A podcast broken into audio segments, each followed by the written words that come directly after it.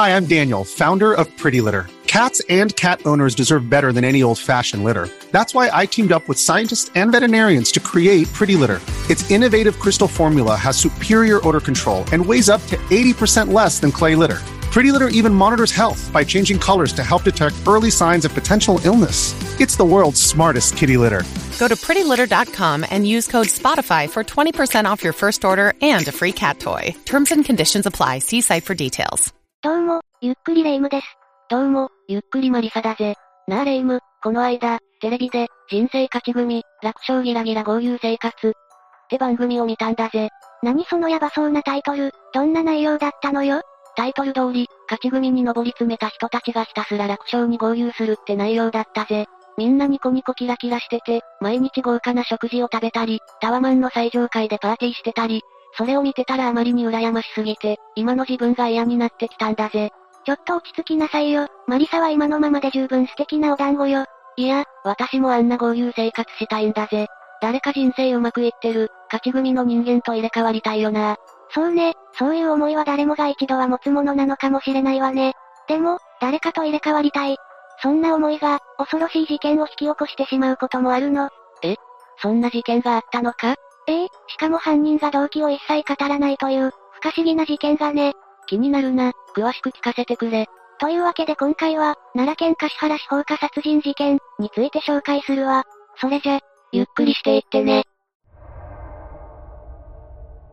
事件が起こったのは、2019年11月25日の早朝4時頃、奈良県橿原市栄和町のアパート、ソファーレフォレスタの2階から火が上がったわ。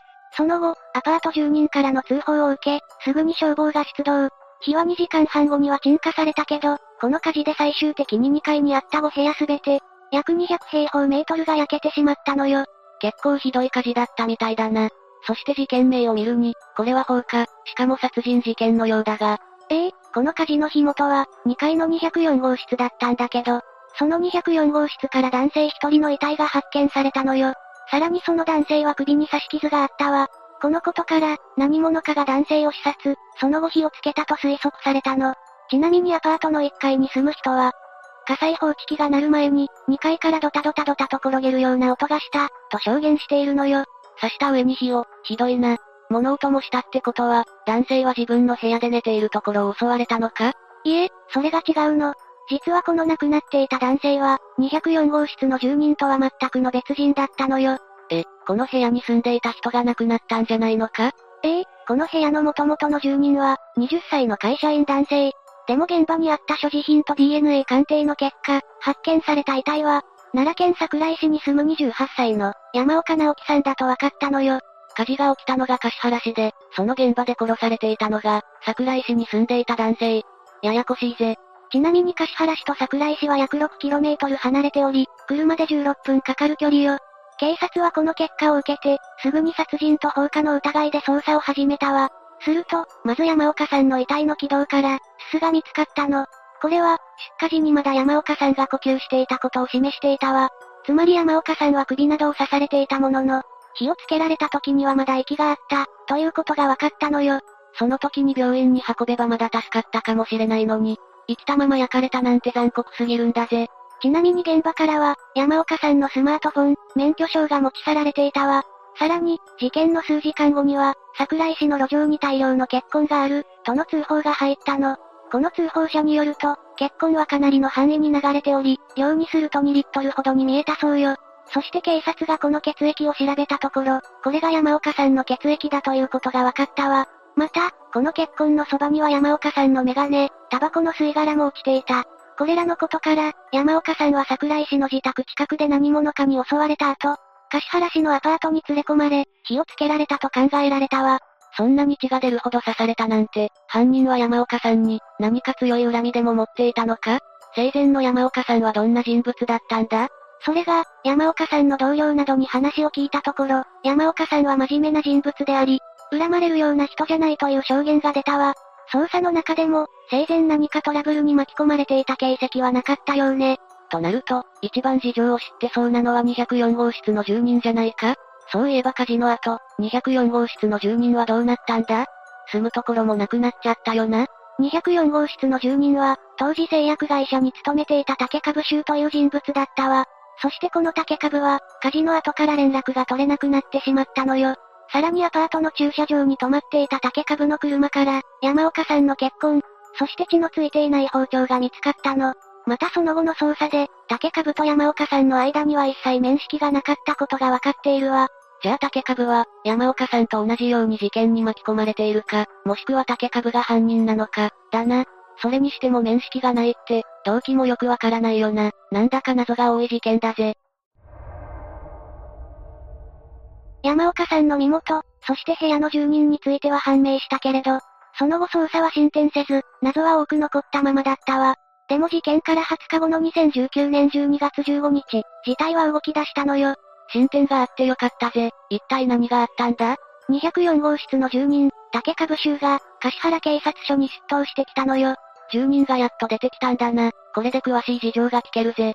竹株は、英和町の火災の関係で竹株衆です。所持金が尽きた、と言いながら出頭。この時の竹株の持ち物は、所持金40円、そして血液がついたナタだったわ。な、ナタもしかしたら竹株も事件に巻き込まれたんじゃないかと思っていたが、もしやこの展開は、竹株はこの時同時に、責任を取らなければいけない、とも話していたそうよ。また竹株は20日間も行方をくらましていたものの、健康状態は良好。怪我や火傷もなく、服装も普通だったわ。そして肝心のナタから検出された血液だけど、これは山岡さんのもので間違いないという結果が出たのよ。じゃあ、やっぱり竹株が山岡さんを、竹株はこの時、ナタを持ち歩いたことによる銃刀法違反、山岡さんのスマートフォンなどを盗んだことによる窃盗容疑で逮捕。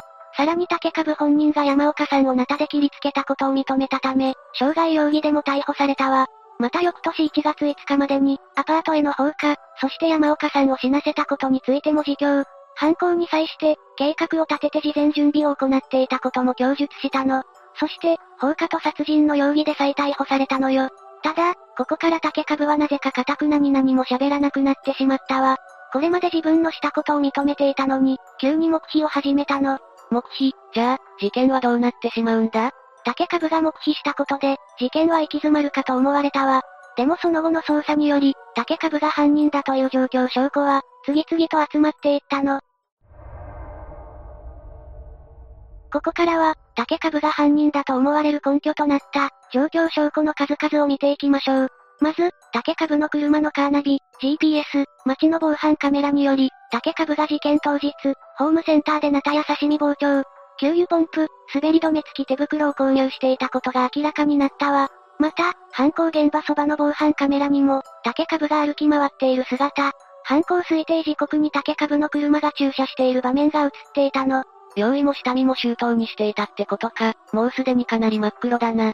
次に、アパートに置き去りにされた竹株の車の中に、タオルに包まれた刺身包丁、ブルーシート、給油ポンプ、血のついたマスクが残されていたわ。さらにこのマスクについた血液は、山岡さんのものだということが判明しているの。また、ドアハンドルには山岡さんの血痕が、竹株の指紋付きで付着。車体後部のリアバンパー部分にも、山岡さんの血液が大量に付着していたわ。あからさまにトランクに山岡さんを押し込んでるじゃないか。それと火災前日の24日、竹株はコンビニの ATM で自身の口座から25万円を引き出していたわ。これはその後に一気に使った形跡がないため、逃走資金だったと考えられているの。そして山岡さん殺害、放課後は電車で京都駅へ行き、そこから新幹線で博多へ移動したことが分かったわ。さらに博多市内では、山岡さんの運転免許証を使ってインターネットカフェの会員証を作り、そのままカフェに宿泊、警察の目を逃れるために潜伏していたのよ。そうか、その25万円が尽きたところで橿原署に出頭してきたわけだな。これだけ状況証拠があって、本人も逮捕当初は自白していた。それなら確かに竹株が事件を起こしたと言えるよな。でも、肝心の動機が未だにわからないな。竹株はその辺、何か話していないのか？ええ実は竹株は、動機については当初から黙秘を貫き通したのよ。ただ、裁判の中でその動機が推察された場面もあったわ。じゃあここからは、竹株の裁判の行方について見ていくわね。竹株の供述、そして状況証拠や捜査の結果から、裁判の中で、事件の詳細は以下のようにまとめられたわ。まず竹株は火災前日の11月24日午後10時頃、桜井市の路上で、帰宅していた山岡さんを背後から襲った。この時、ナタで山岡さんの首などを数回殴りつけているの。そして重傷を負った山岡さんを自分の車に乗せ、25日未明に自分の部屋へと連れ込んだ。この時、最初に話したように山岡さんはまだ息がある状態だったわ。でも竹株は、山岡さんがもう絶命しているものと誤解した。そして部屋にあったトイレットペーパーに油を垂らし、そこに火をつけたの。山岡さんの死因は刺し傷ではなく、火災による熱性ショックなのよ。帰宅しているだけで突然襲われるなんて、痛かったし、苦しかっただろうな。ちなみに竹株が住んでいたアパートは倉庫数6個、当時は満室で16名が住んでおり、放火した際には14名がアパートにいたわ。だから火災時、運が悪ければこの住人たちも巻き込まれる可能性は大いにあったの。また、事件時の消火活動による水損でアパートはその後解体せざるを得なくなり、当時の住人全員が住処を失うこととなったわ。また、再建しても入居者が入ってこないだろうと推測され、アパートの所有者、当時の入居者12名が、竹株に対して厳罰を求めるといった一幕もあったのよ。そりゃそうだよな。殺人事件があった上に放火までされたアパート。できることなら住みたくないぜ。アパートの所有者の方も大変だったよな。ただ、桜井市の事件現場に竹株の所有物が一切残されていなかったことから、裁判では本当に竹株の単独犯なのか、という点も争点となったわ。つまり、竹株は山岡さんを運んだだけで、他に実行犯がいるんじゃないかということね。でも竹株が犯行前にナタを購入していたこと、竹株の靴跡のみがまっすぐ山岡さんへ近づくように残されていたことなどから、検察側は竹株の単独犯で間違いないという結論に至ったの。他にも逮捕直後の供述がかなり具体的で、実際に体験していないと語れないような内容だったことも大きいようね。そうか、共犯者の可能性も考えられていたんだな。そして動機については竹株が黙秘を貫いたため、その供述から推察するしかなかったものの、この裁判の中で語られることとなったわ。裁判所が認定した動機は、以下の通りよ。竹株は自身の中で、2019年11月22日までに誰でもいいから殺害しようと考えていた。さらには自分と同じ背丈の男性を殺害して自宅に運び、火をつけることによって、その焼死体が竹株自身であると誤認させようと企んだの。そして山岡さんの身元が発覚しないよう、運転免許証やスマートフォンを持ち出して逃走。事件後は山岡さんと入れ替わって生きていくつもりだった、とのことよ。入れ替わって、そんなことできるわけないじゃないか。なんだか妄想的というか、普通なら考えられないような動機だな。竹株は一体どうしてそんな考えに至ってしまったんだ？そうよね、動機だけ聞くと竹株はかなりヤバい人物って感じがするんだけど、実は周囲からの評判は決して悪くなかったのよ。竹株は高校卒業後、第一志望であった製薬会社に入社、事件直前までこの会社に勤め続けていたわ。職場でも評価が高く、上司、同僚とも仲が良かったそうよ。実際、事件の2日前には職場の人たちと麻雀を楽しんでいたの。また就職後には一人暮らしをしていたけど、家族仲も良好。犯行翌日には妹の誕生日も祝っているわ。趣味はマウンテンバイクで、事件後に行われる大会にもエントリー。事件当日は京都まで練習にも行っていたほどなの。それだけ聞くと本当に明るい普通の人物だな。また、竹株は幼少期や学生時代にも特に問題はなかったわ。一貫しておとなしく、優しく、真面目であり、幼い頃は弟や妹の面倒をよく見ていたし、学生時代は優等生だったの。竹株を昔から知っている人たちは口を揃えて、人を傷つけるような人間じゃない。逮捕されたなんて信じられない、と語ったそうよ。そんな人物が、どうしてこんな強行に及んでしまったんだ？これは事件後の精神鑑定で分かったことだけど、実は竹株は特定不能な、何らかのパーソナリティ障害を抱えていたの。また、職場の人間も竹株が強いストレスを抱えていたと後に証言しているわ。精神科医によればパーソナリティ障害を抱えている人間は、ストレスによってその性格に強い歪みが出ることがあるそうよ。つまり竹株は様々なストレスにより、その障害から来る症状がひどくなってしまった。そうして、2019年11月22日までに誰かを殺す、という、不合理なこだわりを抱えてしまったと考えられているわ。今までは症状が抑えられていたけど、何かのきっかけでそんなおかしなこだわりに取り憑かれてしまったってことだな。ええまた精神科医は、竹株の生い立ちに不幸な面があったこと、社会人になって一人暮らしをする中で感じた寂しさが症状を加速させたとも指摘。竹株の生い立ちについて詳しくは分かっていないけど、一見うまくいっていた彼の人生の裏には、かなりの苦しみがあったようね。そして竹株はその辛さの中で、誰かと入れ替わって新しい自分をやり直したいと考えた。その結果、事件を起こしてしまったというわけよ。今の人生が辛いから、誰かうまくいっている人と入れ替わりたい。気持ちはわかるが、まさかそれを実行に移そうとするなんて。裁判の結果、無差別殺人であったこと、ナタで何度も襲った行為に強い殺意が伺えること、また放火によってアパート住民まで危険にさらしたことなどから、一審では無期懲役の判決が下ったわ。その後、竹株は黙秘しているにもかかわらず、なぜか控訴。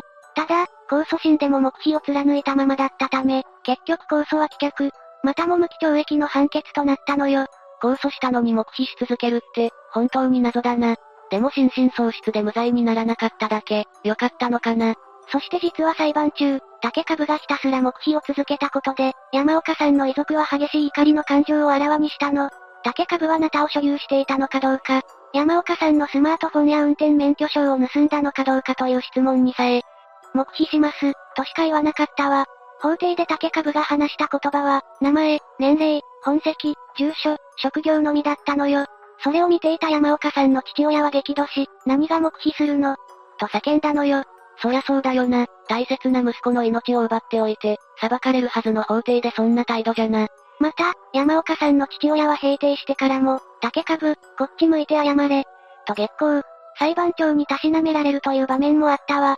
さらに最前列に座っていた山岡さんの親族の女性は、竹株に対して、死ね、とわめき散らし、大抵を命じられたのよ。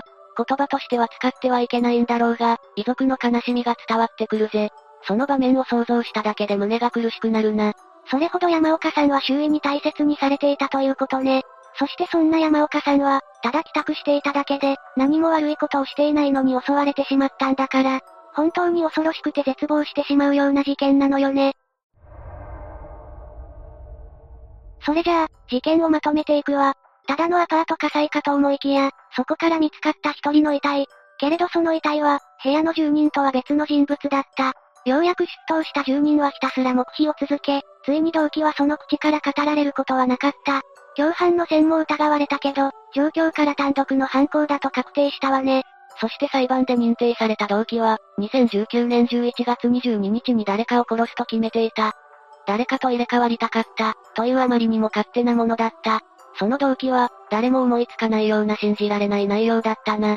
山岡さんは誰からも恨みを買うことなく、真面目に生きていただけなのに、山岡さん、そしてご遺族の無念さは計り知れないわ。